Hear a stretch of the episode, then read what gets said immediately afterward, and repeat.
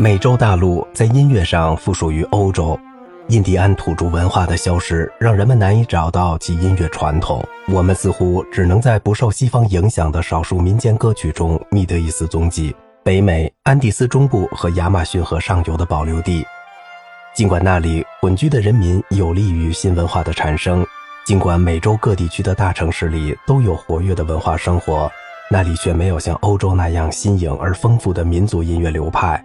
墨西哥的曼努埃尔·庞塞及其学生卡洛斯·查韦斯，巴西的维拉·洛伯斯是拉丁美洲最杰出的三位作曲家。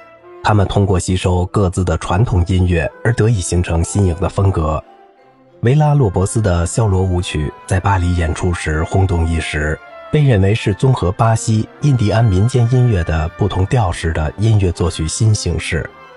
查尔斯·埃夫斯是美国音乐最伟大的人物，或许还是最独特的音乐家之一。在他的先辈中，最早到达美洲的是威廉·埃夫斯船长，于1635年在新英格兰登陆，并在康涅狄格定居。查尔斯·埃夫斯就在那里出生。他的父亲是丹伯里小镇上受人尊敬的音乐家，是一个大胆的实验者。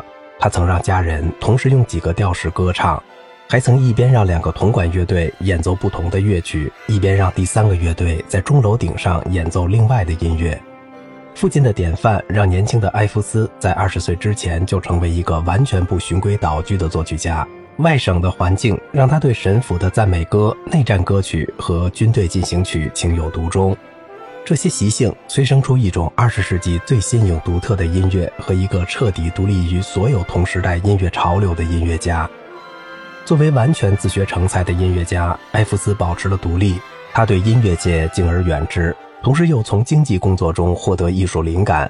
1898年大学毕业后，他一直从事商业，并成为美国伟大的保险代理人之一。他发表的许多阐述保险业原理的著作，成为该行业的权威。埃夫斯是他这种音乐类别的唯一开拓者，他没有受到任何影响，与外界音乐没有任何接触。也几乎没有产生什么影响，因为他的作品在当时很少被演出，大多是在后来才为人所知。他的国际名声开始于1950年之后，而他从1928年起就不再作曲了。然而，他从1894年开始使用副节奏的复调性。1903年，他写出为两架调到四分之一音的钢琴而作的四度音乐三首中的第一首。1911年。在一首多样化演奏的乐曲中，他最早应用开放形式。从1916年开始，他使用钢琴音簇。在他的音调之路中，我们甚至可以发现完全半音的序列组织的雏形。